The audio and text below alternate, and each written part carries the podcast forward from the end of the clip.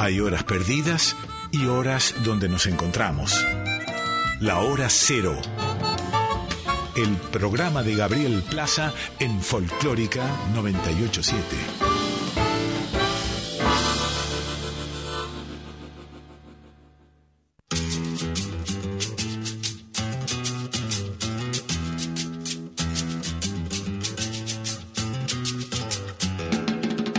Caprichosa, la reina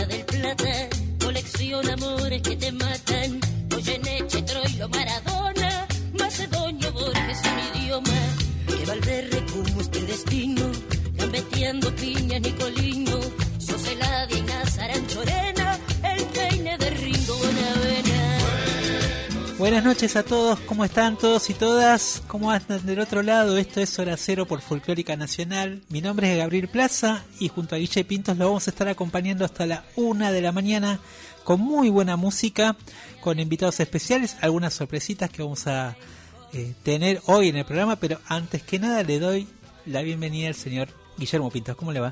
Hola Gaby, buenas noches. ¿Cómo muy anda, bien, bien? muy bien, muy bien. Bueno, tenemos de regreso con nosotros Sí, en señor. nuestro horario al señor Víctor Pugliese. También le damos la bienvenida. Este, merecidas vacaciones que tuvo. Sí, señor. Y ahora nos tiene que soportar a nosotros. Son dos horas, pasan rápido. Son dos horas, pasan rápido, quédate tranquilo. Pero te trajimos muy lindas canciones Ahí va. que vamos a compartir con ustedes. ¿Cómo son las vías de comunicación, Guille? Tenemos el WhatsApp de Nacional Folclórica 11 3109 5896 11 3109 5896 en Twitter, Facebook e Instagram eh, Folclórica FM 987 Folclórica FM 987 y en el caso de nuestro programa Hora Cero punto programa de radio en Instagram y Facebook. Bueno, ahí al 49990987 nos pueden dejar mensajes, dónde están, en qué lugar están escuchando el programa. Eh, sabemos que están del otro lado y queremos saber desde qué lugar hasta qué lugar llega Sí. por hacer y por supuesto la folclórica. Eh, pero también en este día que tenemos música que va a evocar el encuentro de ríos, el encuentro de lugares, cruces de artistas. Eh, los ríos nos van a llevar por diferentes lugares hoy, eh, sin duda, y vamos a tener una invitada en un ratito nomás que va a estar hablando con nosotros por teléfono, Sí. que es Julieta Díaz, eh, reconocidísima actriz, pero también explorando una faceta musical muy interesante junto al músico uruguayo Diego Presa. Es de eso vamos a hablar en un ratito nomás con ella. Eh, Y después tenemos novedades, tenemos novedades. varios estrenos. El Chango Espacio que también nos va a adelantar Sí, señor. eh, una nueva versión de, de un clásico dentro de su repertorio Pinandí, en este caso Sí, señor. junto a Gustavo Santolaya, así que vamos a dejar que él también nos cuente ¿De qué se trata? de esa nueva versión y como decía antes, un poquito la primera hora va a andar por este encuentro entre eh, los ríos de la música y cómo la música se va uniendo a través de, de diferentes ríos, Río de la Plata, los ríos en el norte argentino. Ya, ya vamos a, a profundizar en ese repertorio, un poco tomando como excusa también este proyecto de Julieta Díaz junto a Diego Presa, que es también un encuentro de dos Exactamente, orillas. ¿no? las dos orillas. Y ella nos va a contar un poco de qué se trata. Este dúo que nació durante la pandemia y que, bueno, ahora ya tiene más consistencia en función de las presentaciones. Yo el año pasado los vi en un lugar de Chacarita muy bonito y, bueno, repiten la semana que viene, de eso estaremos hablando.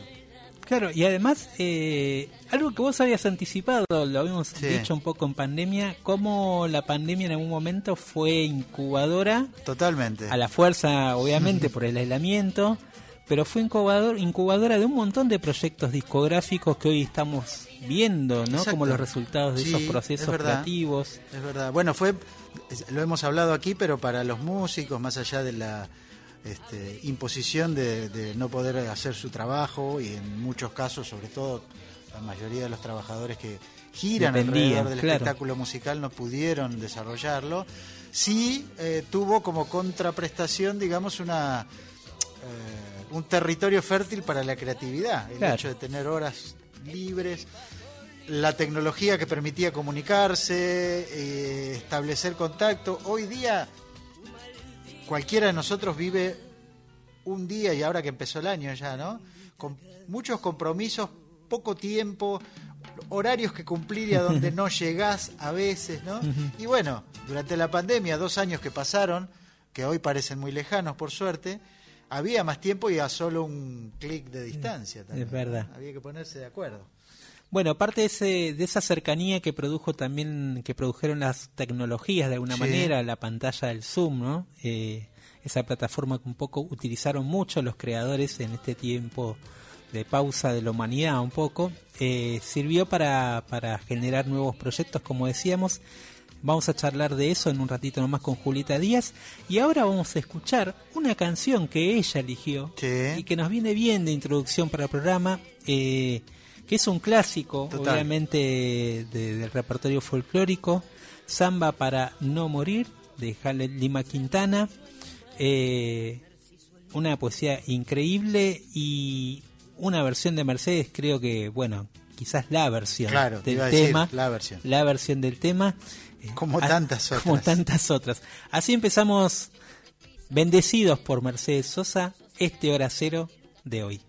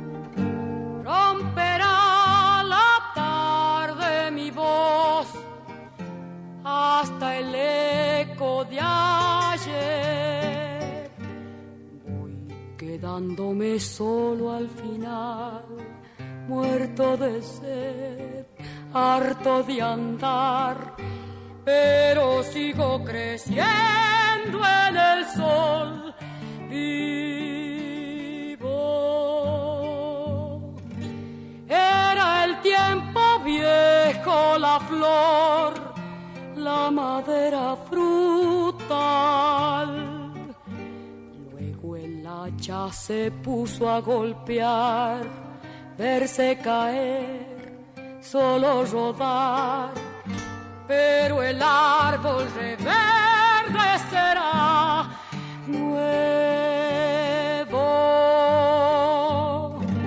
Al quemarse en el cielo la luz del día, me voy con el cuero asombrado me iré, ronca al gritar que volveré, repartida en el aire a cantar. Se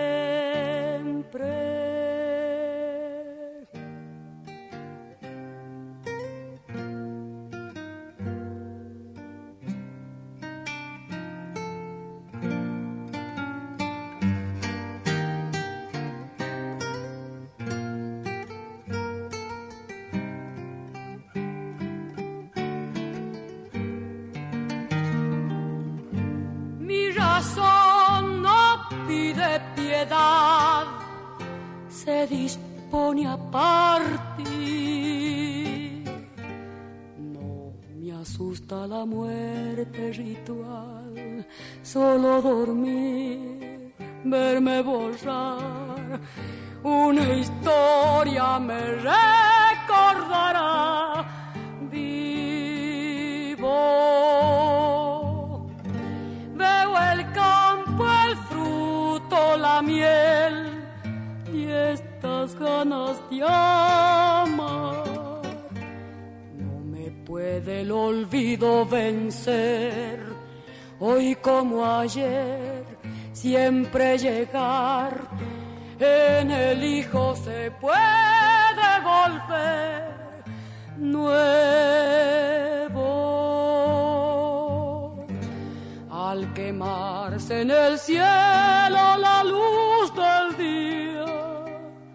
me voy.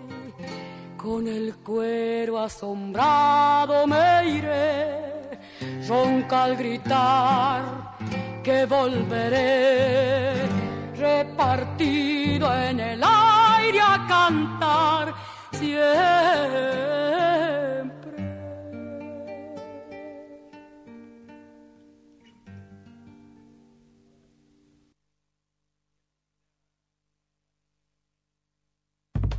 Escucha lo que te perdiste. Hora Cero, el llamado de la nueva generación.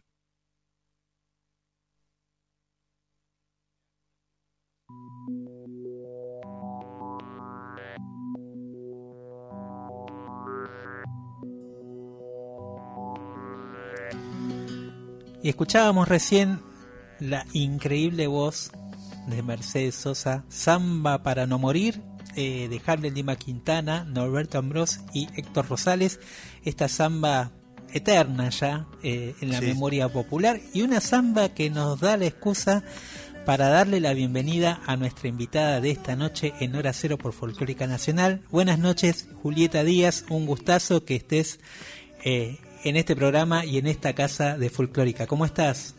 Hola, ¿cómo, le, ¿cómo les va?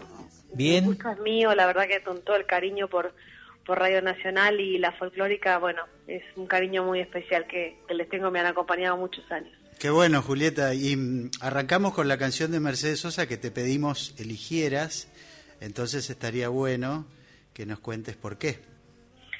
Bueno, porque cuando me dijeron que, bueno, que, que tenía que ser dentro del marco de lo folclórico, este, recordé un poco esa samba, este, porque Mercedes siempre es un faro y, y, y bueno, y hay algo de, de esa poesía, ¿no? Por supuesto, nuestro folclore tiene, todos los folclores tienen siempre una poesía muy maravillosa que va de la raíz al cielo y, y en este caso esta, esta samba con esa melodía tan extraordinaria, con una técnica maravillosa, pero con ese talento, ¿no? Porque este Mercedes era intérprete, pero qué intérprete, ¿no? Mm. Porque podía tener esa técnica, pero además también esa ese corazón para cantar y esa poesía, ¿no? En el hijo se puede volver siempre. Bueno, un poco porque hoy estoy atravesada por, por la poesía, este, por la música, este, y porque también hay, hay un, eh, ta- tanto en el autor como en su intérprete, en su maravillosa intérprete, hay una coherencia que uno este, intenta mantener, ¿no? Ujú. Ellos la mantuvieron muy bien y uno intenta. Y también, bueno, creo recordar, alguna vez me contaste también que en parte esta música ha sido buena parte de tu educación sentimental de niñez, adolescencia, ¿verdad? Sí, claro, por supuesto. Eh, mi, mi padre es, es, este bombisto y siempre tuvo un amor por el folclore muy grande y mi madre también y entonces eh, somos todos de Buenos Aires, pero de capital, pero muy tangueros también, pero bueno, había algo ahí en, en el folclore este argentino muy muy arraigado, sobre todo mis padres en su militancia cada uno y mm, así que un poco me crié escuchando por supuesto a Mercedes y, y bueno, y a diferentes autores y autoras, pero tuvo tuvo su presencia y después tengo que confesar que ya que estoy en la folclórica cuando me mudé sola a los 20 años descubrí la radio nacional y la radio folclórica y fue la radio que más me acompañó y ahí pude conocer tantos, tantos artistas maravillosos. Recuerdo cuando conocí a Petico Carabajal, yo tenía 20 años, y fui a mi padre a decirle, papá, Petico Carabajal, y me dijo, ah, pero acabas de conocer a Petico Carabajal y a los Carabajal detrás de él. Claro. O sea, bienvenida, bienvenida al club. Claro. Este, y así tantos y tantas, ¿no? Este, así que bueno, me acompañaron mucho y estoy muy contenta de estar charlando con ustedes en esta radio tan querida. Qué bueno, porque, digamos, yo, yo arrancaría por el principio, Julieta, y mm, hemos, te hemos presentado, eh, creo que nuestros oyentes saben quién sos, una estrella del cine y la televisión, pero en este caso estamos juntos para hablar de música y esto tiene que ver con tu otra, tu otro costado musical que, bueno, hablábamos con Gaby recién, eh, de alguna forma tomó forma durante la pandemia y luego ha logrado mostrarse en vivo y es parte de tu realidad como artista, ¿no? Sí, ya hace casi tres años que Claro. estamos en, en este dúo a dos orillas con el artista, poeta y músico uruguayo Diego Presa. Estamos con este con este dúo, hicimos nuestro primer EP, que lo hicimos todo a, a distancia, nos conocimos este, a distancia y armamos todas las canciones a distancia con letras de los dos y música y producción musical de él y todas las ideas y todo la, el, mundo, digamos, de los dos. y después lo fuimos grabando y salió ese EP que es El revés de la sombra, este, de seis canciones y ahora estamos terminando de mezclar y grabar y armar eh, también a dos orillas este, nuestro LP, digamos, este, nuestro segundo disco y LP de 10 canciones, pero además, bueno, estamos empezando a tener ya varias presentaciones. La primera presentación que tenemos del año es en la terraza del Teatro Picadero el sábado que viene, este, el sábado 11 de marzo a las 21 horas en ese espacio tan precioso que es la terraza del Teatro Picadero. Y bueno, estamos en este caso no con toda la banda, por eso tenemos toda una banda de guitarra, bajo, batería, Diego, digamos, en guitarra y, los dos en voces, eh, cuando hacemos shows con toda la banda, que en general hasta ahora han sido siempre en Uruguay. Después tenemos la versión a, dos, a dos voces y guitarra, que es esta es la versión que haremos el sábado que viene, este que bueno, que es igual nuestro puñado de, de canciones hermosas, este pero pero más de una manera más íntima. Este es el formato que vamos a tener este sábado.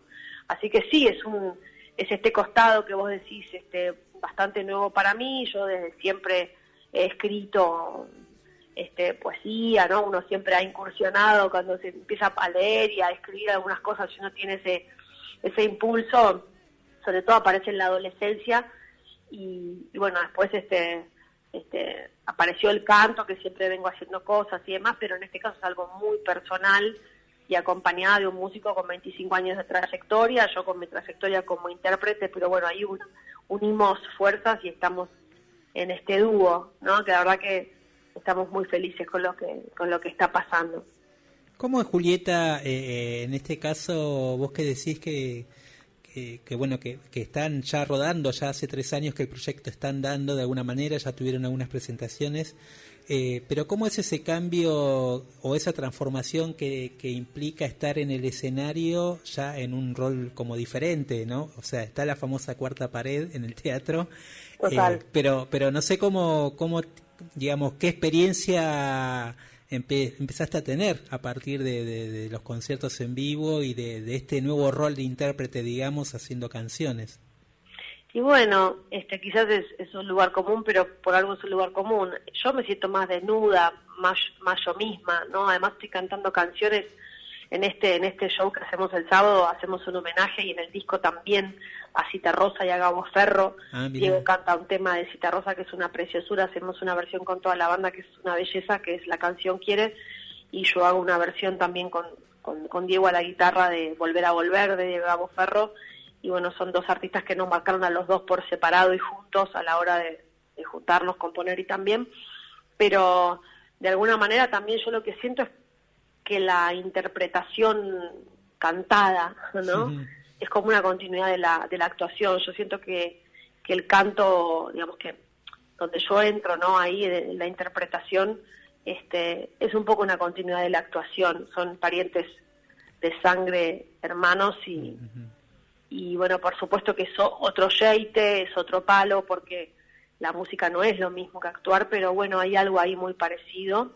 Este, pero bueno, es, es un lugar nuevo, por supuesto, en un montón de cosas que se empiezan a mezclar y empieza a encontrarse ahí.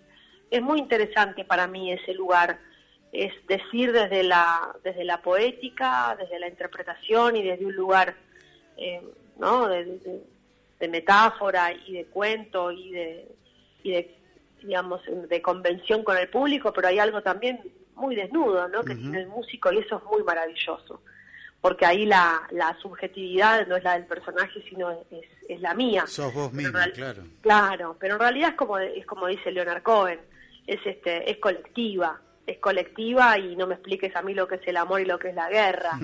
Este sentí lo que tenés que sentir y cantar ¿no? Así que la verdad es un poco eso, encontrarse con el público en ese lugar. Estamos charlando con Julieta Díaz acá en Hora Cero eh, por su nuevo proyecto que se va a presentar el 11 de marzo, Terraza del Picadero, ahí la pueden ir a escuchar en el pasaje Santos Discépolo. 1857, acá en Buenos Aires. Muy cerquita de Corrientes y Callao. Cerquita, cerquita donde está la radio. Sí, también.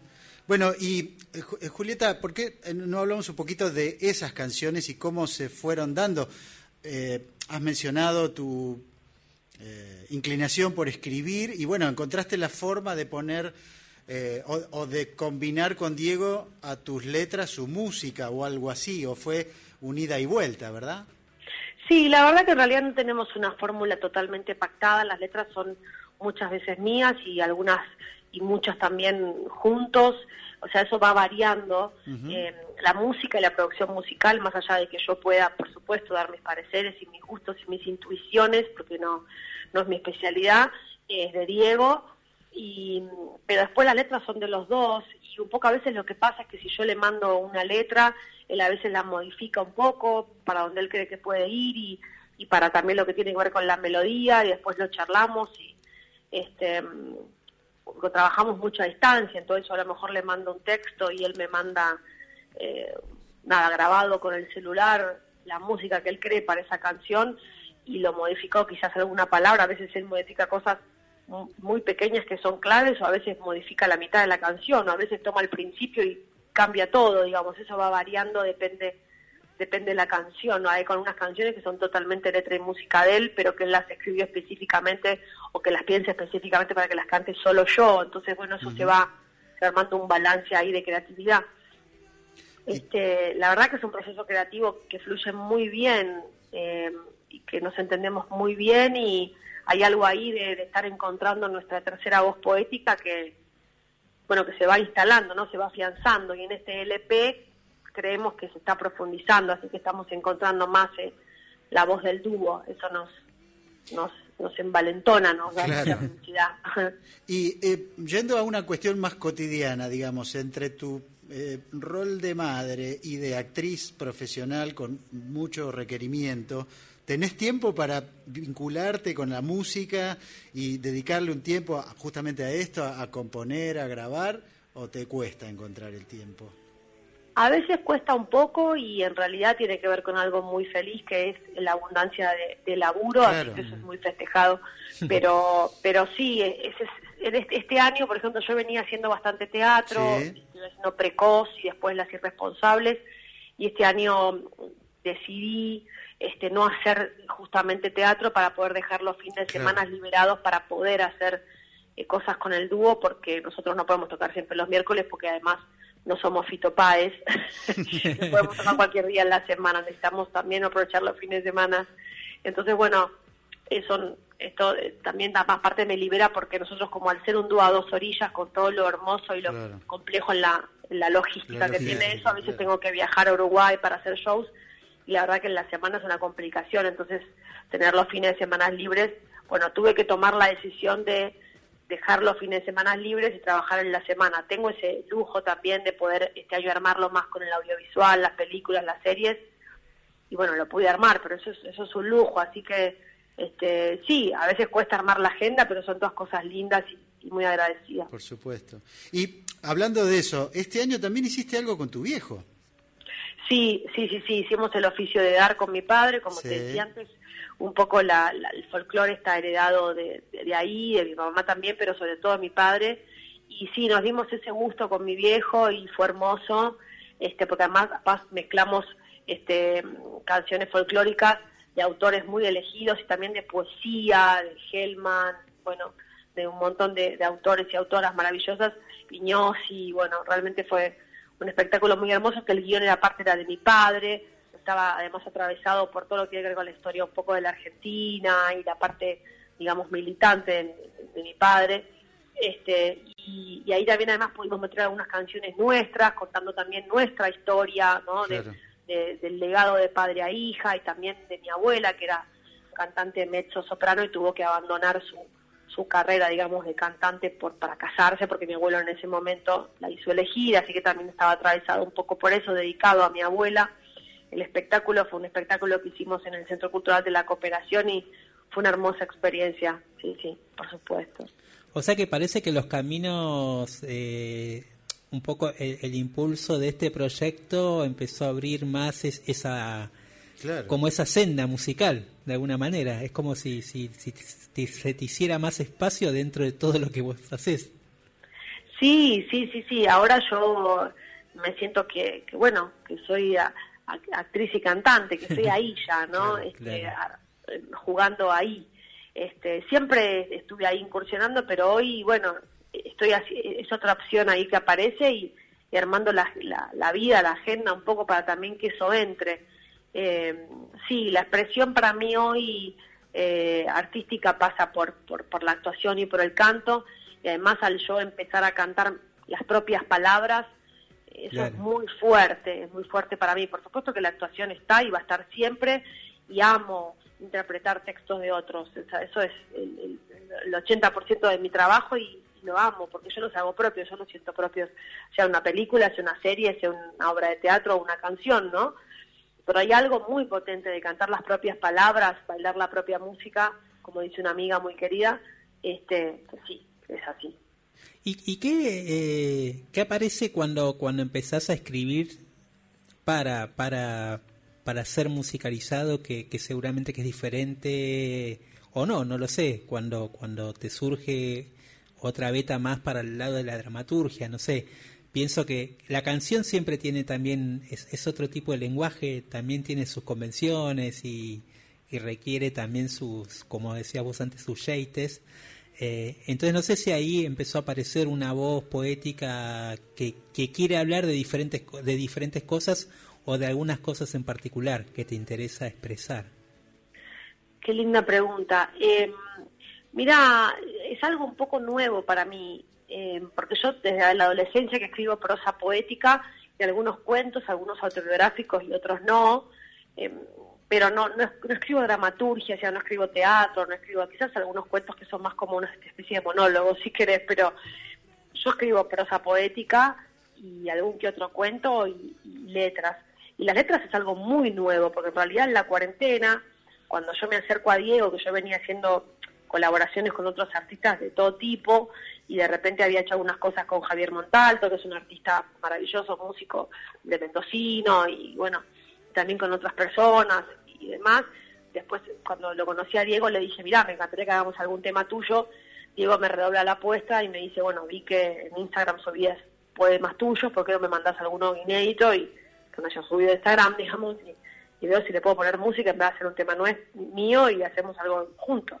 bueno, eso, y a la semana le mandé un par de textos y a la semana me mandó una canción y eso, bueno, un poco me explotó la cabeza porque de repente escuchar una letra un texto suelto, hecho canciones, fue como, a mí aparte me gusta cantar, me gustaba cantar, ya, ya cantaba, ya estaba armando esas cosas, pero no cantando canciones, si querés, fue como toda una, toda una movida, ¿viste? Una revelación. Pero la verdad, pero la verdad que hoy no, no, sé, de repente me aparecen temas, como no, me surge algo, siempre sale un poco de lo emocional, de alguna vivencia o de algún libro que leo, alguna película, pero siempre una imagen siempre es una emoción muy fuerte que necesito canalizar o, una, o una idea, una imagen poética que me aparece, nada, por contemplar, por, por, por simplemente contemplar la naturaleza o, o a alguien, a alguna persona o a mí misma, contemplar hacia adentro. Este, entonces de repente ahí este, a veces me sale una cosa súper prosa poética, más libre, y a veces realmente tengo ganas de escribir algo que pueda ponérsele música y, bueno, es un poco entrenarlo, inclusive en algún momento me gustaría poder hacer algún entrenamiento más, más formal quizás con respecto a eso, ¿no? De escribir una letra, eh, porque es un mundo, de repente la rima, ¿no? Y también mm. ahora también hay, hay, hay como es más arbitrario a veces también la música, hay una forma por supuesto, pero también hay algo más libre hoy, ¿no? Este, Así que sí, qué sé yo, en general hoy trato de que todo lo que empiezo a escribir me dan ganas de que sea una letra. Y hablando de tu, de tu carrera como actriz, Julieta, no habías hecho musicales tampoco, ¿no? Sí, hice un musical. Hice un musical que se llamó Los Locos Adams. No, te iba a preguntar si esto no abría una nueva puerta en donde puedas vincular ambas. Este, claro, sí, en realidad hice, hice antes de tenerla a mi hija, que ya tiene 8 años, como 10 años, hice un musical, el único musical que hice, porque además era un proyecto que no necesitaba una, una actriz, digamos, no necesitaba una cantante actriz, sino una actriz cantante, entonces no era tan exigente, hice Los Locos Adam. Esa fue una experiencia fuerte, pero igual venía haciendo cosas musicales muy siempre que tenía que actuar y había alguna cosa trataba de hacerlo yo, de cantar, o sea, hace muchos años que estudiaba y me gustaba, pero nada que tuviera que ver con, bueno, con hacer musicales más allá de esto o de hacer mis canciones o tener mi, antes de empezar a trabajar con Diego venía queriendo armar alguna especie de espectáculo quizás como intérprete, ¿no? De elegir así, como si te digo, algunas canciones, un puñado de canciones que me gusten y, y hacerlo. Pero después no, después eso al final fue pasando, pasando, vino la cuarentena y bueno, se armó otra cosa. Este, pero siento que venía de una manera más arbitraria y más este, espaciada con la música y esto como que aunó todo, ¿no? También yo cuando empecé a trabajar con Diego, Diego tiene una estructura, armada, una estructura armada, que no es la estructura que yo tenía, porque él, claro, él tiene 25 años de profesión como solista, como tiene tiene una banda que se llama Museo Invisible hace muchos años. Entonces también cuando yo empiezo a trabajar con él, qué sé yo, en algún momento él me dice, bueno, grabemos el EP, hagamos el, el disco de seis temas. Yo le dije, pero no te, no sé, ¿te parece? Entonces, sí, sí, Vamos bueno, en serio. Claro, claro. Él te Claro. impuso la profesionalidad de- del músico, digamos. Claro, tal cual. Y él tenía, y él tiene su discográfica, que ahora es nuestra discográfica también, que es Bizarro Discográfica, que es la discográfica más importante, Sí. digamos, de, Sí. de Uruguay, que tiene No Te Va a Gustar, bueno, trabaja también con todo lo que es Jaime Torres. Digo, este, la, la realidad es que, es que de repente también yo entré a esa estructura, Claro, trabajar con claro. músicos que él ya conocía, ya estoy trabajando con un músico de mucha experiencia, entonces también eso me lleva a un lugar más profesional que yo sola, obviamente que no toco ningún instrumento más que mi voz, este, podría haberlo hecho, o sea que también eso es, bueno, una facilidad que, que- que en la coincidencia tanto artística como de amistad que tenemos con Diego, porque además no solamente coincidimos muy bien en lo que tiene que ver con lo artístico, sino que hay algo que fluye muy bien en nuestro vínculo como, como de laburo, ¿no? Porque hay que laburar con otra persona, ¿no? Claro. Es- a veces no es tan fácil. Bien lo sabrás. Claro, claro, claro. claro. Bueno, y estamos hablando con Julieta Díaz, reconocida actriz argentina. Todo la hemos visto en alguna película, en alguna serie o en teatro mismo. Y en este caso hablando de su costado musical, que es el- lo que va a mostrar el sábado 11 en la terraza del Picadero, este sábado. Este sábado, sí. A quienes eh, estén escuchando podemos invitarlos para que conozcan este otro costado de una actriz muy popular y muy querida en la Argentina. Como, como decía Julieta, también junto a un músico, digamos, Exacto. de larga trayectoria eh, en Montevideo. Sí. Eh, Y que- también uno de los también integrantes de la banda Astillero. Exactamente, eso te iba a decir. Denis, que se había hecho notar aquí en Buenos Aires ya. Totalmente, totalmente. Y, eh, y Julieta, eh, eh, te vinculaste con, con- Entraste por la puerta grande, digamos, en la música, eh, en- entre comillas, digo, por, por esta posibilidad de trabajar con Diego en un sello importante, como decías, en Montevideo. ¿Y, y qué tal el vínculo con la, con la escena de Uruguay? ¿Vos tenías, digamos, un vínculo digo afectivo musical en ese sentido ya O, digo no creo que haya sido casualidad también esto No, claro, no. Yo era fanática del astillero y estaba queriendo viajar a Uruguay, yo qué sé, irme un fin de semana a algún lado para poder verlos, porque la verdad que los había conocido. Y ahora el astillero, digamos, no, no existe más como grupo, se han separado. Después están ellos tres, son muy conocidos, eh, lo- los integrantes, y cada uno tiene, digamos, su, su equipo solista. Mm. Y después tiene, bueno, Diego tiene su, su banda Museo Invisible de muchísimos años. Pero yo no, no conocía tanto la escena. Bueno, conocía a Ana Prada y, y algunas personas así, bueno, obviamente a Drexler y, y el astillero y demás, pero después, bueno, cuando lo conocí a Diego, este, sí, de repente se, se, se me armó también algo con, empecé a tocar, empezamos a tocar en Uruguay obviamente heredando sus, sus, este, sus, su, su público muy fiel que lo sigue y, y que recibió muy bien el dúo por suerte. Y algunas otras personas que se habrán acercado también por alguna curiosidad conmigo, pero la verdad que sí, nosotros hicimos una, la primer, el primer show que hicimos con toda la banda fue en la trastienda de Uruguay, de Montevideo, vinieron 400 personas, fue una locura, fue precioso. Y bueno, realmente como decís vos, entrando por un lugar de, de mucho privilegio, de muy hermoso, ¿no? Este, así que sí, trabajando con gente que, que ya tiene mucha experiencia. Nosotros además tenemos mucha confianza porque Diego, más allá de hay un montón de cosas de lo musical, por supuesto que yo lo sigo absolutamente. Después hay un montón de cosas que decidimos juntos y, y nos admiramos mucho, nos respetamos. Y además ahora somos amigos, o sea, nos conocemos, hemos compartido con nuestros compañeros, compañeras, familia y demás ya año nuevos y fiestas y, y de todo un poco, así que bueno, ya uno empieza a conocerse y eso enriquece muchísimo el trabajo también, ¿no? Julieta, bueno, desde ya muchas gracias por tu tiempo. Sabemos que tus ocupaciones de madre a esta hora eh, son más relevantes que una entrevista con periodistas de música, pero como falta media hora ya para que sea 8 de marzo, una fecha muy especial, nos gustaría pedirte o, o por lo menos decirte qué tenés ganas de decir o qué te surge pensando en el 8 de marzo y en todo lo que ha implicado eh, la reivindicación de cierta cosa femenina que por suerte hemos tenido en los últimos, no sé, la última década, ponele.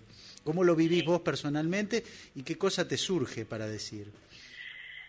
Bueno, qué responsabilidad tan grande. Me tomé una copa de vino acá que estoy cenando con amigos porque mi hija está, por suerte, con su padre, Ah, que bien. hablando de, de, de responsabilidades repartidas entre hombres y mujeres, su padre ejerce su Ahí está. 50% como corresponde. Muy bien. Em, lo que siento es que hoy seguimos luchando no solamente por la igualdad de derechos y beneficios con los hombres y las mujeres, sino en general, ¿no? El feminismo es, es hijo, hija o madre del humanismo, pero siento que escucho mucho hartazgo con respecto, ¿no? Y como mucha intolerancia, en general hay mucha intolerancia, y también hablo de la mía. Creo que ahí tenemos que seguir siendo tolerantes y que estaría buenísimo que sigamos escuchando y para deconstruirnos, por supuesto que a la justicia patriarcal y a toda la el, machismo asesino y oprimente, me parece que ahí se castiga y se, tiene que ejercerse una justicia con perspectiva de género. Pero después hay todo una después hay una masculinidad perdida con un montón de preguntas tratando de construirse y también una feminidad y me parece que ahí está bueno que creo que la nueva manera es este, hacerse preguntas juntos y juntas y juntes, también, y, y ver cómo ir encontrando el camino. Este, nada, ser más tolerantes y, y entender que a veces las revoluciones, cualquiera que sea, necesitan a veces ser vehementes para poder contrarrestar tanta violencia, tanta injusticia, pero que bueno se está defendiendo algo tan sencillo como que el hombre y la mujer son diferentes, pero que tenemos los que tenemos que tener y tenemos los mismos beneficios y los mismos derechos, simplemente eso.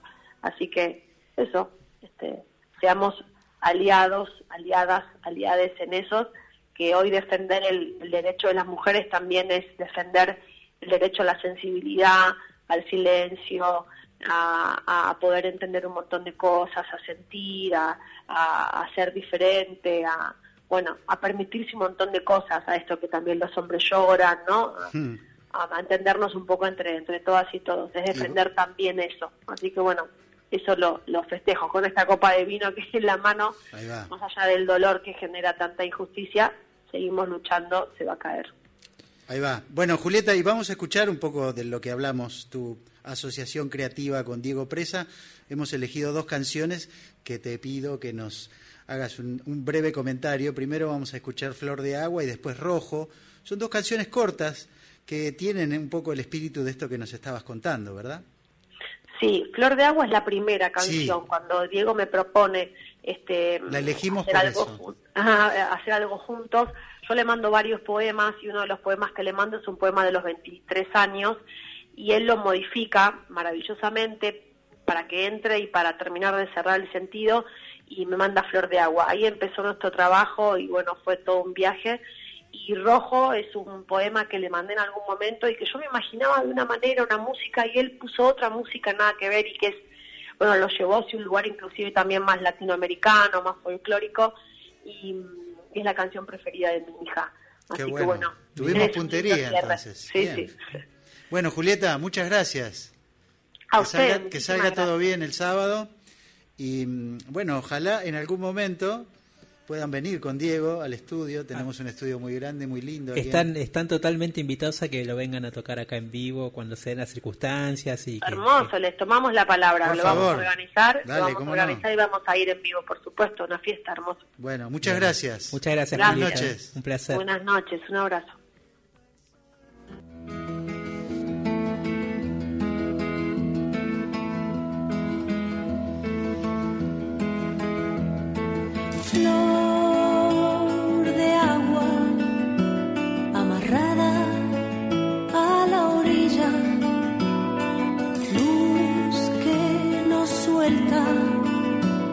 la tarde vacía, rocío.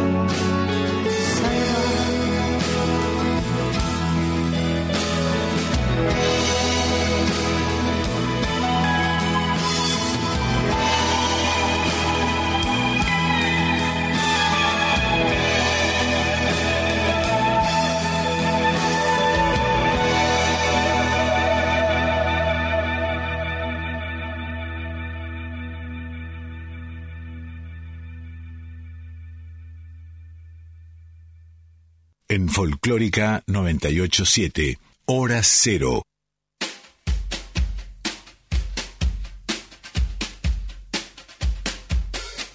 Hay un pulso, algo oculto, algo lento que me llama.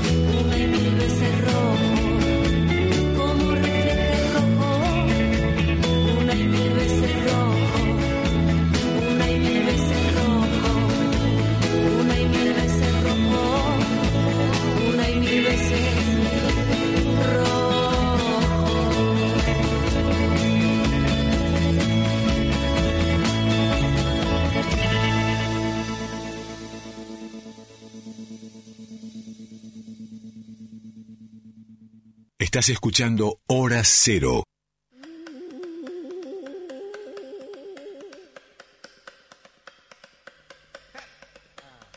Bueno, acabamos de pasar un lindo momento radial hablando con una figura muy popular del cine y la televisión y el teatro en la Argentina, Julieta Díaz, que de alguna forma inicia un nuevo camino en la música, encontró un socio creativo de relevancia. A la altura, a la altura. Exacto, pero que yo la otra vez hablaba con ella de esto también, que es de alguna forma eh, es valorable en un artista, sobre todo en alguien que tiene un estatus importante, es como empezar de nuevo, ¿viste?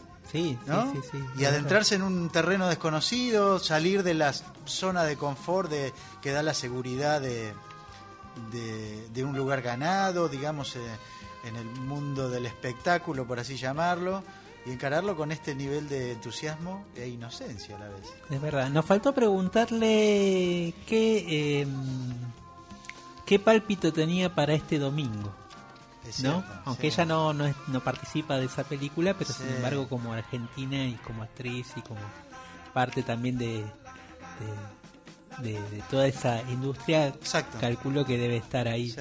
empujando, ¿no? Para que... Supongo, va a estar complicado, ¿eh? ¿Sí? Va a estar complicado, sí, una vez más. Yo, a la distancia, sin ser un experto, pero más o menos informado, y de hecho, la película alemana que compite en esa categoría, estamos hablando de Argentina 1985, y su candidatura al Oscar, Mejor Película Extranjera, la película alemana que se llama Sin Novedad en el Frente, tiene un peso específico relevante. Este tipo de premiaciones muchas veces se rigen por cierto clima de época o estados Claro, culturales, ¿no? claro. Entonces tenemos la historia de un soldado alemán en la Primera Guerra Mundial, ¿no? Que con bastante crudeza en la película se cuenta un poco cómo se pasa del entusiasmo al horror, ¿no? De la guerra. Y en el caso argentino o en el nuestro, digamos, la película que cuenta un episodio histórico que es visto en todo el mundo como eh, un hito en la historia, ¿no? La posibilidad, cosa que no ha sucedido en otras naciones incluso más desarrolladas, donde se ha podido juzgar a responsables políticos de eh, genocidios en términos jurídicos como los que esas personas no tuvieron Claro. ni actuaron. Entonces es y además porque la película Argentina 1985 tiene una serie de atractivos visuales en el guion, en las actuaciones que la hacen universal también, porque uno la ve en la Argentina, se ríe con algunos chistes, pero según me han contado algunas de las personas que tienen que ver con la película, eh, conecta con un eh, estado de ánimo y, y genera una empatía en todo el mundo que en donde no está muy o tan conocido. Por otro lado, pasó tanto tiempo, Gaby, ¿no? Sí, Que para sí, sí, varias generaciones ha resultado un descubrimiento esta película. totalmente. Nosotros lo vivimos, pero pero hay un montón de chicos y chicas que no lo vivieron y eh, fue buenísimo. Buenísimo. Eh, fue buenísimo ese ejercicio de la memoria, ¿no? Total, Eh, que nos más, ha- más, en, más en esta época que aparecen Sí. personajes eh, muy oscuros, digamos, dentro de lo que podríamos decir la política, aunque uno ya no lo llamaría Sí. que están dentro de la política, pero bueno, utilizan el sistema de la política para, para tratar de convencer sobre todo a los más jóvenes. Y, y bueno, me parece fundamental este ejercicio de la memoria constante. Pareciera que no hay que recordar algunos episodios porque son o sabidos o están aprendidos en la No, historia y sin embargo, bueno, son, pro- son temas que vuelven y se hacen necesario volver a ejercer la memoria constantemente. Total, independientemente del domingo y del Oscar, yo creo que la película eh, cumplió su cometido, o está cumpliendo, porque hay mucha gente que se va acercando. Hay muchas funciones gratuitas a lo largo y ancho de todo el país, además, en, en- en lugares públicos. Y bueno, este es un año importante para nosotros, se cumplen 40 años del regreso de la democracia. Cuesta pensarlo así, pero bueno, nosotros que tenemos unos años lo vivimos. Fundamental, fundamental. y pudimos ver ese cambio de clima que operó. Para mí, yo creo que en tu caso también, era mi primer año de secundaria, Sí. que se inició bajo un régimen militar con ciertas formalidades, con la, la rigidez del uniforme, y sobre fin de año todo fue cambiando mágicamente y a partir de eso lo que vivimos ahora, con nuestros problemas, idas, vueltas, peleas, este, todo lo que ya conocemos, pero en un clima que de niños no habíamos conocido y nosotros formamos parte de esa generación que atravesó ese momento. Eh, bueno, volvemos un Volvemos a la poco eh, a la música y, y traemos un proyecto que de alguna manera, o un par de proyectos que de alguna manera están emparentados con el proyecto de, eh, de Julieta y Diego Presa, eh, porque son proyectos que trabajaron el tema las dos orillas. Son artistas argentinos Sí. y uruguayos o uruguayas y argentinos eh, que han colaborado y que han generado proyectos, este, a, veces proyectos fugaces o colaboraciones para un tema puntual, o en el caso del que vamos a hablar hoy, también de discos completos. El primero de los temas es eh, Milonga del Guruyú, una canción eh, interpretada por Adriana Varela, pero secundada por Jaime Ross en la producción de un disco que se llamaba Cuando el río suena, un proyecto que de alguna manera unió dos grandes figuras del Río de la Plata, una del tango, la otra de la canción, el candombe, la murga, eh, y que se unieron para este proyecto en conjunto y de ahí surge esta versión de un tema eh, de Milongón del, Guru, del Guruyú que vamos a escuchar ahora y después una canción que unió a un cantautor chaqueño, Lalo Aguilar, Sí, señor. eh, y al cantante, cantautor montevillano Martín Buscaglia. Eh, y fruto de ese encuentro surgió el tema Alguien me dijo. Así que vamos a escuchar estas canciones de las dos orillas. Primero Adriana Varela con la producción de Jaime Ross, Milonga del Guruyú, y después Alguien me dijo por Lalo Aguilar y Martín Buscaglia.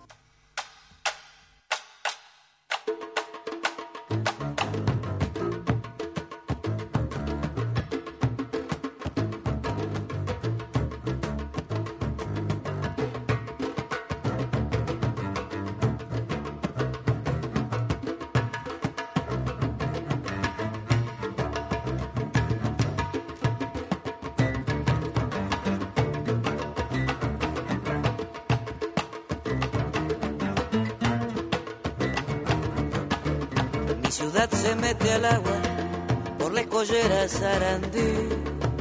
Zumban lances de caña y el aparejo de un chiquilín. Pinta gente de medio mundo, de lengue lengue y de calderín. De botella en las rocas o encanutada en el maletín. De botella en las rocas o encanutada en el maletín. Vienen los tambores, va mi corazón, de amor y dolores, el milongón. Vienen los tambores, va mi corazón, de amor y dolores, canto el milongón.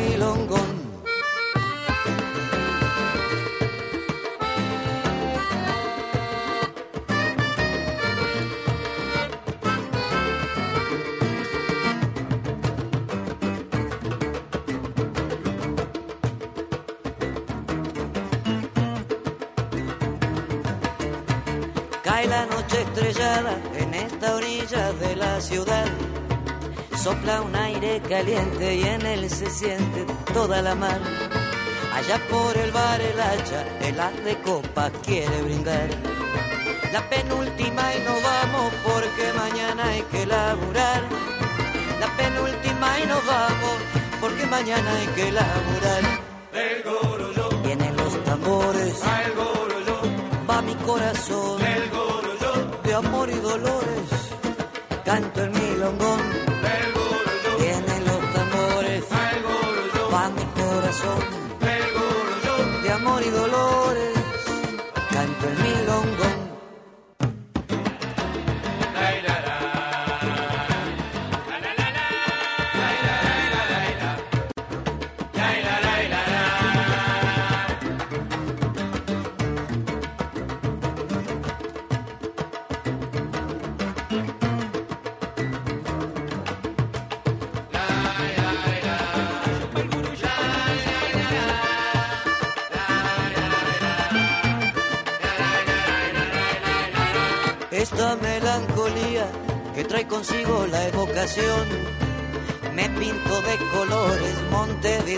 Montevideanos el milongón. Para pescar recuerdos, secarnos siempre con emoción. Llévate lo que quieras, que aquí en el alma tengo un montón. Llévate lo que quieras, que aquí en el alma tengo un montón. Vienen los tambores llamando de amor y dolores,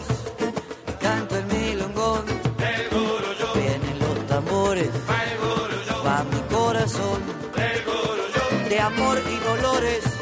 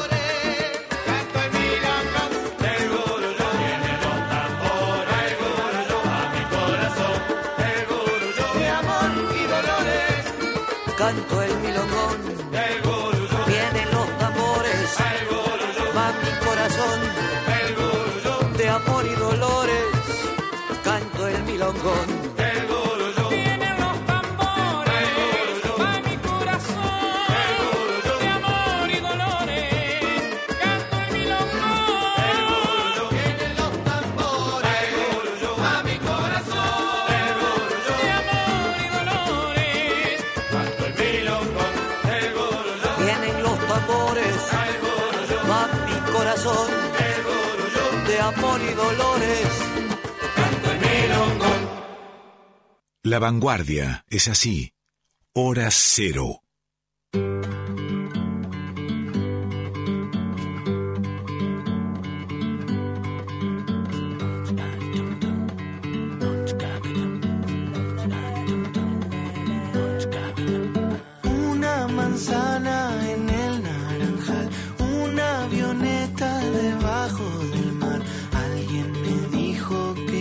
Iba a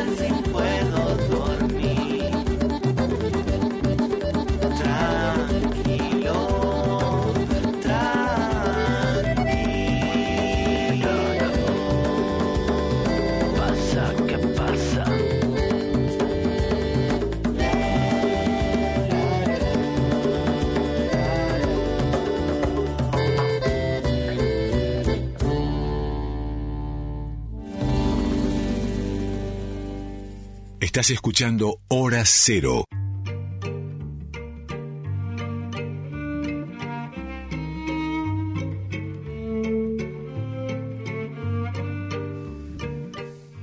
Ya estamos en el nuevo día, miércoles 8 de marzo. Han pasado cinco minutos desde la medianoche. Es una fecha especial. Hablábamos hoy más temprano cuando empezó el programa con Julieta Díaz sobre la significación de esta fecha. Poco me queda por decir, salvo agradecer a mi madre, a mi esposa y a mi hija y celebrar con ellas, o más bien acompañarlas en su lucha, porque no creo que a mi hija le guste que celebre este día. No, no. Está- no sé si está despierta a esta hora, no está escuchando seguramente. Tengo una hija de 13 años, militante feminista, que, maña- que hoy va a participar de la marcha por primera vez y que estaba muy emocionada por eso. Pero por eso quiero decir que nosotros, humildemente, por lo menos en mi caso, digo, acompaño, en silencio. Así es, así es. Bueno, acompañando también con canciones y Sí, entramos señor. en el momento de la canción Bálsamo en el programa y traemos dos canciones para, para acompañar, para entrar en este nuevo día tan particular, tan importante también eh, de, de lucha de las mujeres eh, y de cambio, de cambio cultural, social, eh, fundamental para, para la vida de todos que, que sería ¿no? la, Un largo la camino. transformación de, este patriarcado que vivimos todos, en el cual todos fuimos criados también. Eh, Caminante de las Estrellas es una canción que me parece un buen augurio también para acompañar este momento del programa. Es una canción que hicieron juntos Clara Cantore y Rally Barrio Nuevo, una colaboración eh, muy muy bonita con aires andinos. Y después vamos a escuchar, eh, hablando de este intercambio eh, rioplatense de, de dos orillas, a Hugo Fatoruso haciendo una canción de su disco Piano Forever en vivo en Argentina que se llama Desterrado. Así eh, nos entregamos a la cadencia de estas dos canciones en hora cero por Folclórica Nacional. Este es el momento de la canción Bálsamo.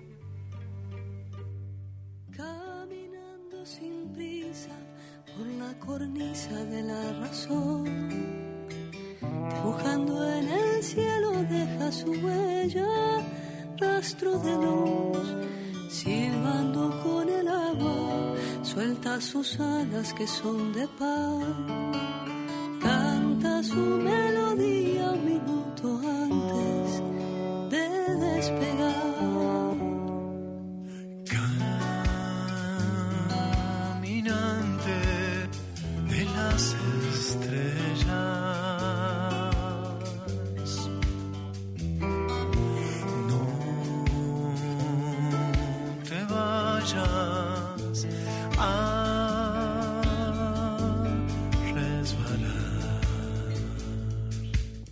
Tus pies marcan el ritmo y vas descubriéndote en el andar. Sin olvidar origen, huella y destino aparecerán. Lleva un arco con flechas de trigo y paja y lleva un morral. Y un perro que le ladra cuando su tranco empieza a flaquear. A veces se detiene a mirar su brújula de cristal. En realidad no es brújula porque el norte nunca es igual. Caminante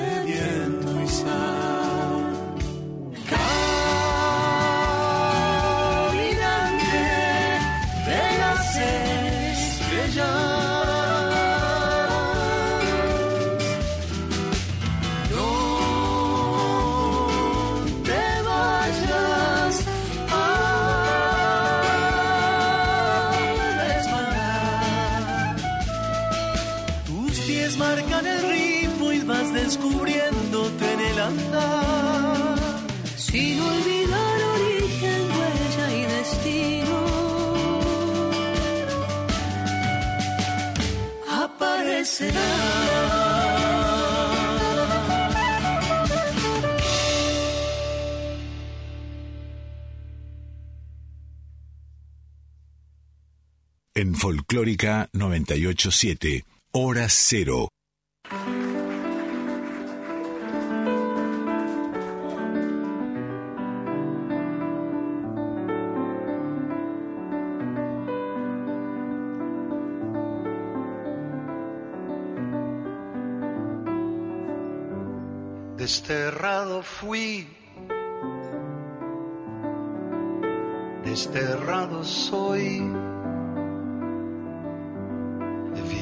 Suplicando caricias donadas en ritmo canción. Dependí de ti por el gran amor. Y todo así dejando a su paso un candombe casi un milongo. Los perfumes de tu mirada y tu calor en la madrugada son solo recuerdos en la canción. Uh.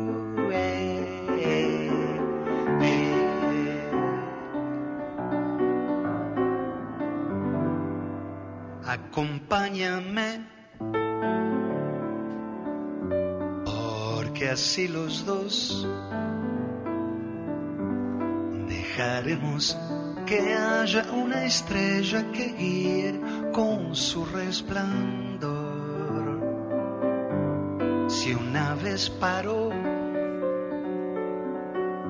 o si reencarnó, vida eterna, luz y alegría en candombe casi en Melodías trae tu ritmo y desenrieda mi laberinto en los universos de una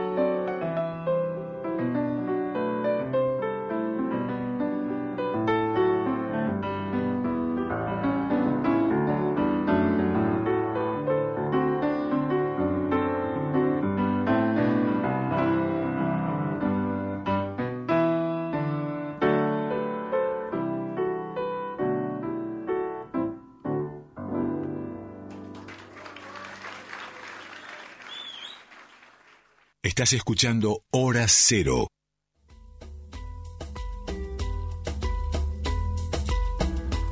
Qué grande Fatoruso, ¿no? ¿Viste? Me pasó una cosa rara una vez. Qué sencillo, qué sencillo Qué que lo hace y qué, qué difícil es lo que hace, pero qué sencillo Qué suena. vitalidad que tiene. ¿eh? Increíble. Me pasó una cosa rara. Una vez le hice una entrevista por Zoom, pero Ajá. antes de la pandemia, ¿no? Eh, y estaba en Tokio. Entonces intercambiamos mensajes y arreglamos, convinimos una hora, me acuerdo, era nuestra tardecita, noche, 8 de la noche, más o menos, 8 de la mañana, hora de Tokio, 9. Y me dice, no, eh, sí, recién me levanto, yo me levanto temprano, pero soy el único que conoce Tokio, porque va todos los años Fatoruso Sí, a Tokio a tocar, sí. ¿no? Con distintas formaciones, armó el dúo con un japonés que se llamaba Los Orientales, ¿no? Sí, sí, sí. Dos orientales. Dos orientales. proyecto, Bueno. Resulta que había ido con un grupo de músicos eh, uruguayos y argentinos a tocar, pero siendo el único que conoce Tokio, en Tokio pasa algo que a mí me lo han contado algunas personas que estuvieron allá, que es, está todo bien, digamos, pero la fantasía occidental de que el japonés habla inglés no existe. Dale. Y que los carteles del subterráneo están en inglés tampoco. Entonces, el único que conocía era él. No me acuerdo quién tocaba. Yo creo que tocaba, como que te diga Stanley Jordan, algún músico de jazz, que los músicos de Fatoruso querían ir a ver. Y había que hacer un recorrido en subte. Claro. Entonces, Dice, no, yo ya estoy aburrido, así que los, ac- los llevé, me quedé en la puerta, me fui a tomar un, un bar, los esperé y los traje de vuelta, como si se tratara de niños. Como un Una especie de guía turístico. Muy gracioso. Qué grande, qué grande. Fato, gran, uno de los grandes de la historia de la Realmente, música realmente. del sur, de este, de este cono Total. sur y a nivel mundial también, sin duda, sin duda. Esa conexión Argentina, Uruguay, Brasil. Sí, ¿No? impresionante, impresionante. Y todavía bueno, está vivo.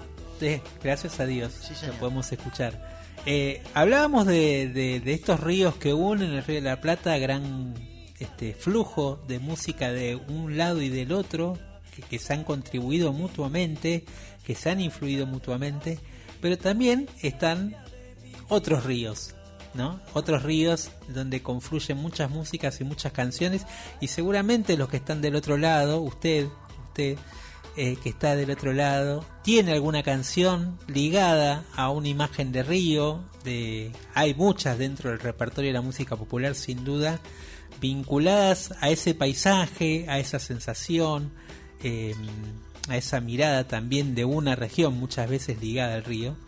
Eh, pero hoy vamos a hablar de dos, de, de un río que a veces uno lo vincula más a lo litoraleño, ¿no? Pero también están los ríos Claro. bravíos. Uno piensa en ríos e inmediatamente Se va un poco ahí. al litoral. Al claro, litoral, el ¿no? Uruguay, el Paraná, ¿no? se va para ese lado. Pero bueno, también está esa conexión justamente de, de los ríos del norte del país. Claro. Y trajimos dos canciones que de alguna manera hablan de forma directa o indirecta de, de cómo es la vida eh, alrededor de esos ríos y cómo es la vida también, eh, la inspiración un poco que despiertan esos ríos entre los cerros o entre paisajes más ligados a los paisajes norteños. Así que vamos a escuchar primero a Ignacio Montoya Carlotto con una versión de La Banderas del Río Chico, un clásico del Cuchi Leguizamón, y después vamos a escuchar un tema de autoría propia de Bruno Arias, Río de Cholitas.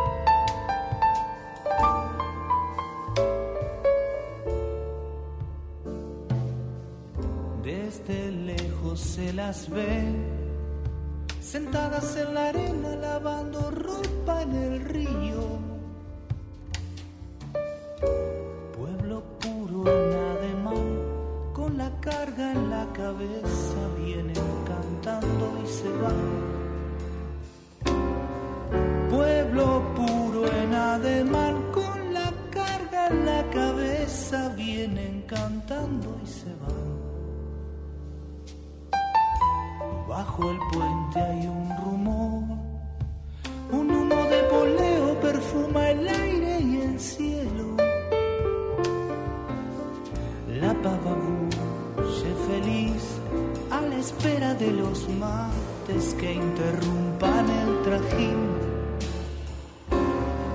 La pava bulle feliz a la espera de los mates que interrumpan el trajín. La bandera, quiero cantarte con mi guitarra,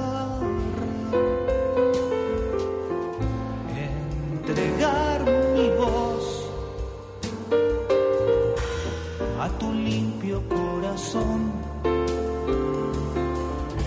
Déjame llevar tu ropa del río Chico hasta la samba donde vivimos los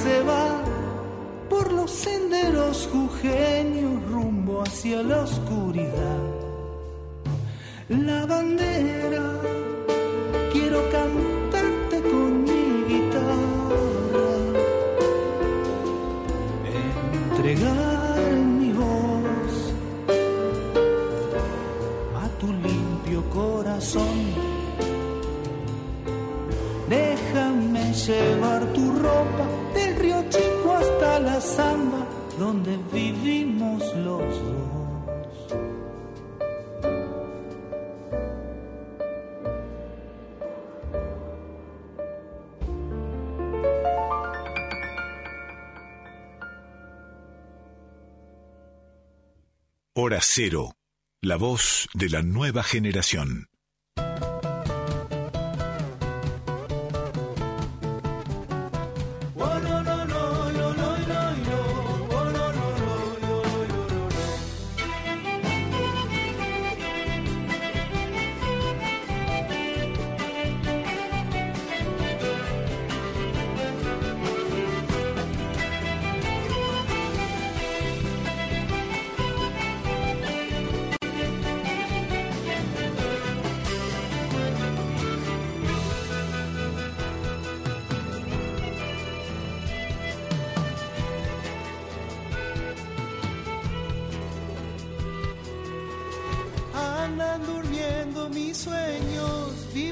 soñando, bailando, se van los días en el viento y en el silencio mi dolor.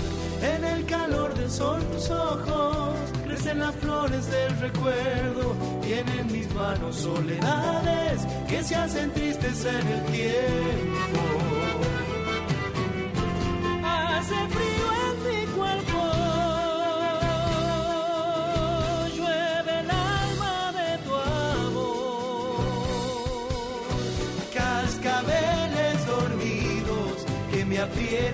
Hallelujah.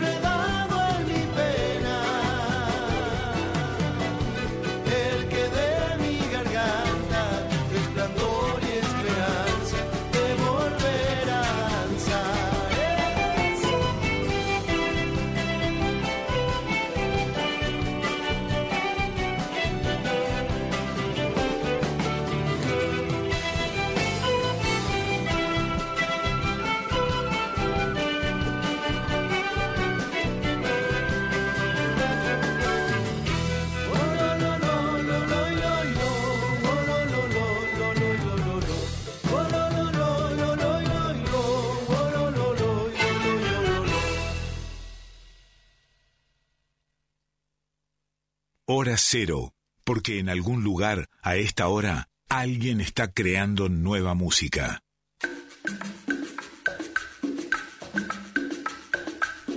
Ideal, ideal Gaby, para crear nueva música, casi las doce y media de la noche, de un martes, miércoles todavía de verano, ¿no? Imaginemos la escena, no acá en la ciudad, que es aburrida la ciudad, imaginemos la escena en un lugar de verdad de la Argentina, y cómo no van a estar creando música. Sin duda, sin duda. Y alguna, todavía hay resabios, a- algunos que quedan, eh, algún resabio de carnaval, De carnaval. ¿viste? Post carnaval, Claro. post cenizas, post, bueno, todos los post posibles. Juntémonos, tiramos ahí un cacho Claro. de carne a la parrilla de lo que se pueda Y comprar hoy escuchamos día. unas cumbias, bailamos ahí bajo un tinglado. Algo fresquito, una libre. heladerita cerca. Sin duda, ¿No? sin duda. Esa es la que va. Pero bueno, hay una frase que dice: Todos los ríos desembocan en el mar. ¿no? Sí, señor. Eh, y un poquito con esa excusa, así como veníamos hablando de, de los ríos, eh, traíamos un poco eh, en, en la en hora cero, que siempre nos gusta poner también música latinoamericana y de los folclores de las diferentes regiones de América Latina. Dos ejemplos muy ligados obviamente a uno de los géneros folclóricos más arraigados en todo el continente, sin duda, Una música de exportación mundial. y una música que une, porque sin duda hay expresiones eh, de cumbia en todos los países de América Latina. Es increíble, ¿no? Pero vos donde vas, Sí, señor. en cada país de América Latina hay un, hay un desarrollo local de la cumbia, eh, un poco la lengua madre, podríamos decir, está en, en Colombia. eh, y de ahí traemos dos ejemplos, quizás dos ejemplos eh, muy diferentes. El primero es Totola Momposina, que es, podríamos decir, una de las reinas eh, De la cumbia. de la cumbia Sí, colombiana, Cierto. que participó históricamente en aquel premio Nobel que se le entregó a Gabriel García Márquez. Eh, ella fue la única invitada de honor que cantó en ese momento.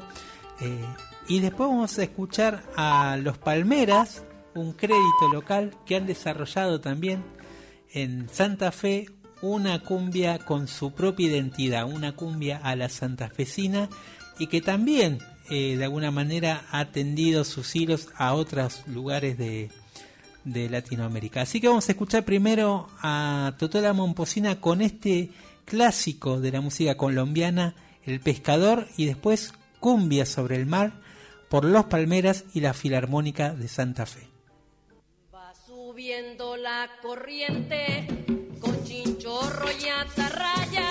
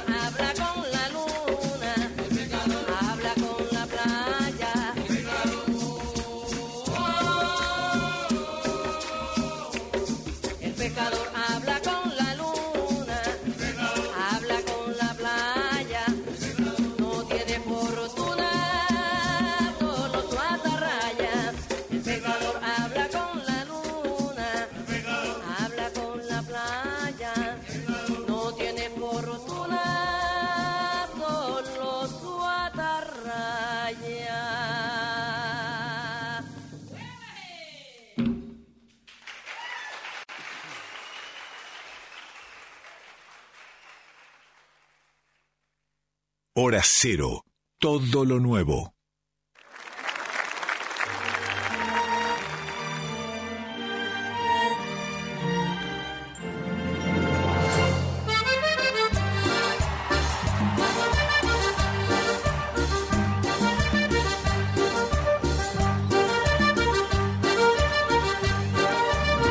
Una vez me quedé ahí dormido en la yo soñé que del cielo bajaba un encambre de estrellas y la luna plateada y las olas del mar con su luz salpicada sobre el mar divisé. Divisé una cumbiamba y al sonar de tambores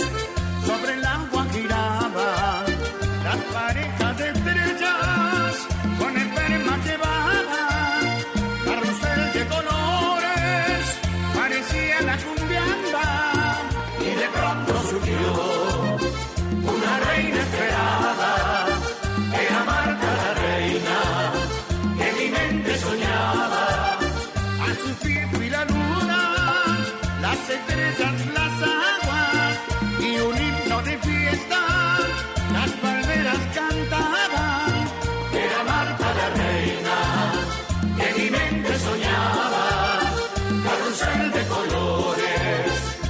que sea la cumbia.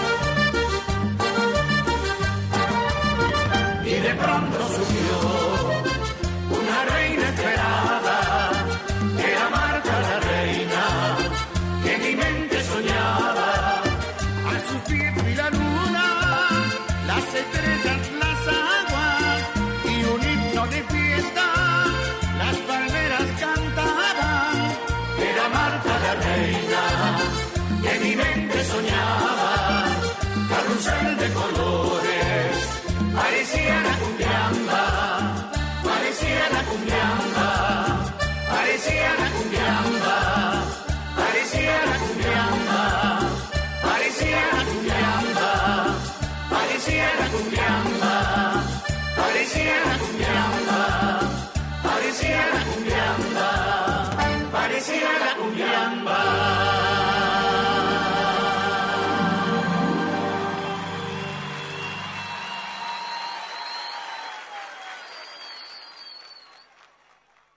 Hora cero. El llamado de la nueva generación.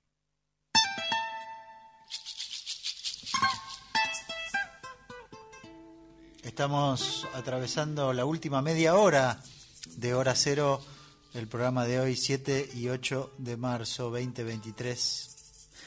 Bueno, están las vías de comunicación 4999-0987 11 3109 5896. Ahí nos pueden dejar sus mensajes.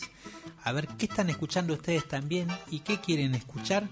Y vamos anotando para próximos programas en hora cero. Y de fondo está sonando un acordeón. Eh, y mm, hace poquito salió la noticia de que se viene nuevo disco del Chango Spasiuk. Ya tiene fecha, ¿no? El 17 de marzo, sin, sin- si no me equivoco. Sí, señor. Sale nuevo material del Chango que hasta ahora estuvo eh, subiendo diferentes cortes o participaciones con otros artistas. Eh, sacó un disco dedicado a sus músicas, eh, interpretando otras, otro tipo de canciones. Pero esta, bueno, sería la novedad del nuevo material. Pero a la vez viene con un, podríamos decir, una especie de bonus track o una revisión de uno de sus clásicos, el tema Pinandí. Sí, señor. Eh, una canción que en este caso mm, versionó y grabó junto a Gustavo Santolaya y junto al músico eh, celta Carlos Núñez. Eh, una particular combinación porque está uniendo Sí. el litoral, un poco el instrumento de Santolaya en esta versión es el ronroco, así Sí. que, que está ligado más a, a, a toda la sonoridad andina. a la sonoridad andina y eh, Carlos Núñez que trae ese sonido más vinculado a los sonidos celtas del otro lado del Mediterráneo, podríamos decir. Sí, pero que hay una conexión, ¿eh? porque es una zona de montañas, es una zona de... Estamos hablando de Galicia en particular, eh, una región con valles fértiles y con, bueno, el mar Cantábrico como testigo. Hay, hay una, una posible conexión ahí. Y además creo que, que estos tres músicos, si hay algo que, digamos, que, que trabajan, es por un lado la fuerza de la identidad, del color, digamos, de la identidad y de lo folclórico en todos sus materiales, y a la vez esta visión universal, ¿no? Total, de cómo la la, búsqueda música... de confluencia. Sí, la búsqueda de confluencia, cómo la música puede, eh, cómo hay una hermandad entre músicas de diferentes continentes. Y Pinandí, en este caso, es un ejemplo de eso.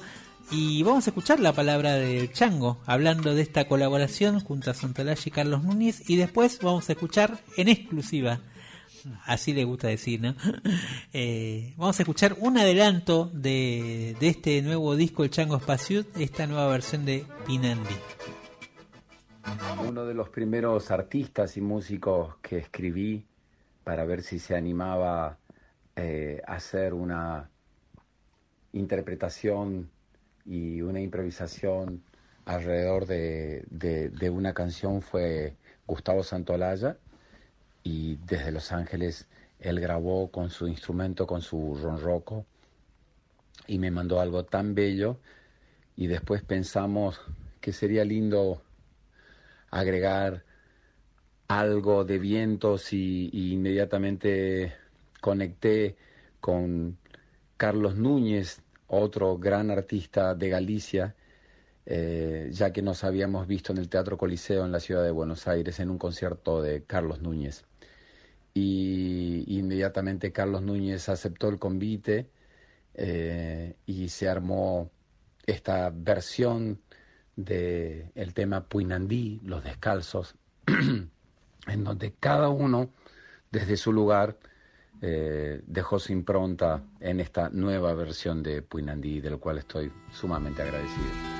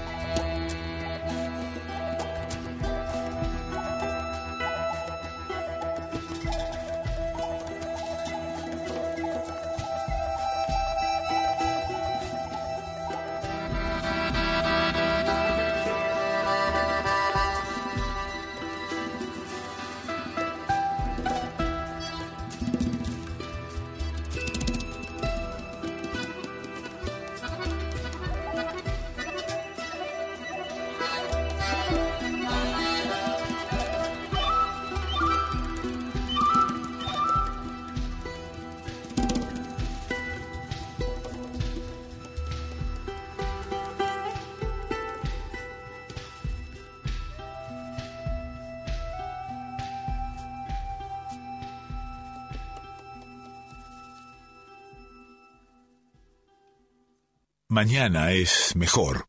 Hora cero. Todo lo nuevo.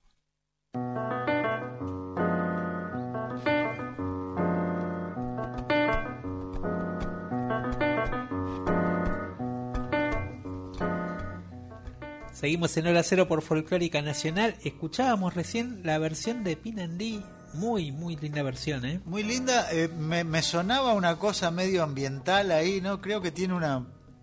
Como un fondo de sonido que se proyectaba y que un poco se emparentaba con esto que vos decías del. de- y de lo que hablamos de las distintas resonancias que traía en los músicos que participan. Cada uno con su estilo para interpretar. Sí, un viaje sonoro entre el, entre el viejo y el nuevo mundo, Sí, como ni se hablar, diría, ni hablar. ¿no? Este, en ese viaje y de vuelta entre América Latina y el continente europeo y, y- y, bueno, y mucho más ancestral también, ¿no? Por, por mismo lo que vos decías, la influencia de los celtas, de lo cantábrico, este, que, que es también eh, una cultura muy, muy antigua. Eh, bellísima versión, esperamos entonces el nuevo disco del Chango Sí. que... Y va, y va a tener una presentación el el, 17. 5 de, el 17 de marzo se, se estrena Se estrena el- la música. la música en las y el plataformas. 5 de mayo va a tocar en el Teatro Coliseo. Bien, bien. Bueno, y otro que está estrenando disco, Sí. eh, un disco que, que nos viene siendo esquivos porque hubo mucho contenido en estos programas y fue quedando, pero que la verdad vale la pena rescatar, y que es el nuevo disco de José Luis Aguirre, eh, un, compositor y intérprete y guitarrista de, de Tras la Sierra, de Villa Dolores, eh, para mí una de las grandes apariciones así de los últimos años. Acá hemos comentado en algún momento eh, un artista que, que tuvo la posibilidad de ser consagración en Cosquín, al final no se lo dieron, pero la verdad que sus diferentes actuaciones en ediciones anteriores, previo a lo que podríamos decir fue la pandemia, eh, fueron notables y de alguna manera marcaron un punto de inflexión también dentro de, su visibilidad en la proyección nacional que tuvo eh, este artista, pero a la vez hacia, hacia adentro, podríamos decir, de la comunidad folclórica se lo vio como un artista de estos grandes que aparecen, ¿no? Con mayúscula, tanto Sí. por su poesía como por su forma de interpretar y también por, por en ese caso, cuando se lo vio en Cosquín, esa, estu- esa austeridad más chupanquiana de aparecer solo con la guitarra y cantar solito así en ese escenario inmenso. Hay que animarse, ¿eh? Sí, y lograr la atención de todo el Claro. público, que hay que dominar todo ese, ese público diverso que se concentra muchas veces en la plaza de Cosquín. Eh, y él lo consiguió de una manera poética, podríamos decir, ¿no? Con, mucha belleza poética. Y acaba de sacar un nuevo disco eh, que, los, que lo invitamos a escuchar, lo está subido en las plataformas, lo pueden escuchar. Se llama Suelto, parte 2.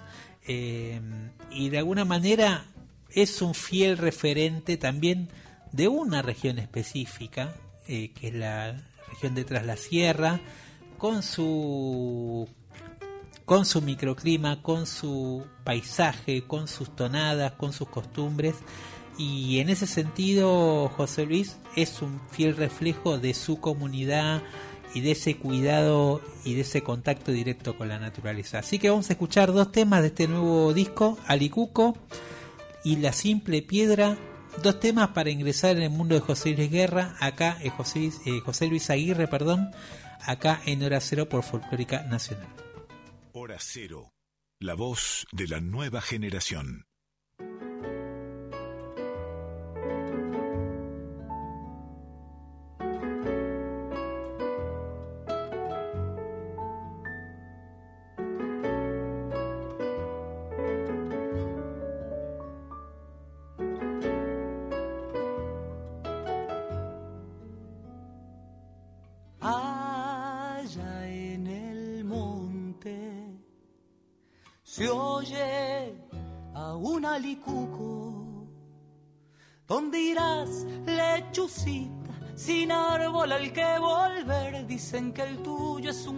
tanto triste, yo digo que es tu modo de agradecer.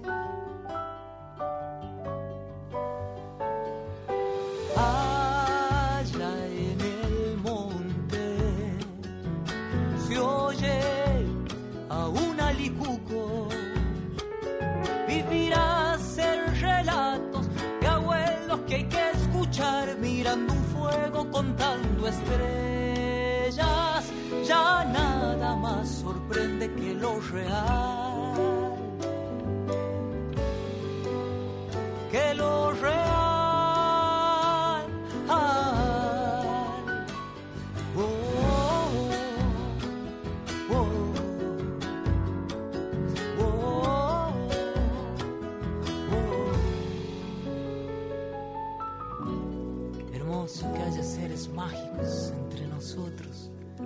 Memoria, leyenda para oír, para cantar. Cacuy, Yanarca, Taje Camino, Alicuco, luces malas, zorros, duendes, Yarará.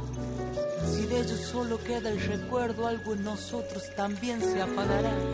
Hermoso que haya seres mágicos, memorias, leyendas para oír, para cantar. Oh, la gente andará perdida que el ave, si del misterio no queda nada, que hay ser de nuestra propia humanidad. ¿Dónde irás, lechucita, sin árbol al que volver? Dicen que el tuyo es un canto triste. Yo digo que es tu modo de agradecer. Agradecer.